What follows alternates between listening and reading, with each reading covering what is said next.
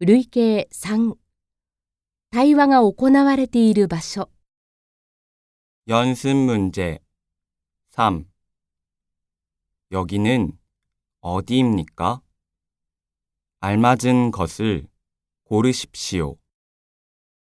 1번, 이 책을 빌리고 싶은데요. 신청서를 써 오시면 됩니다.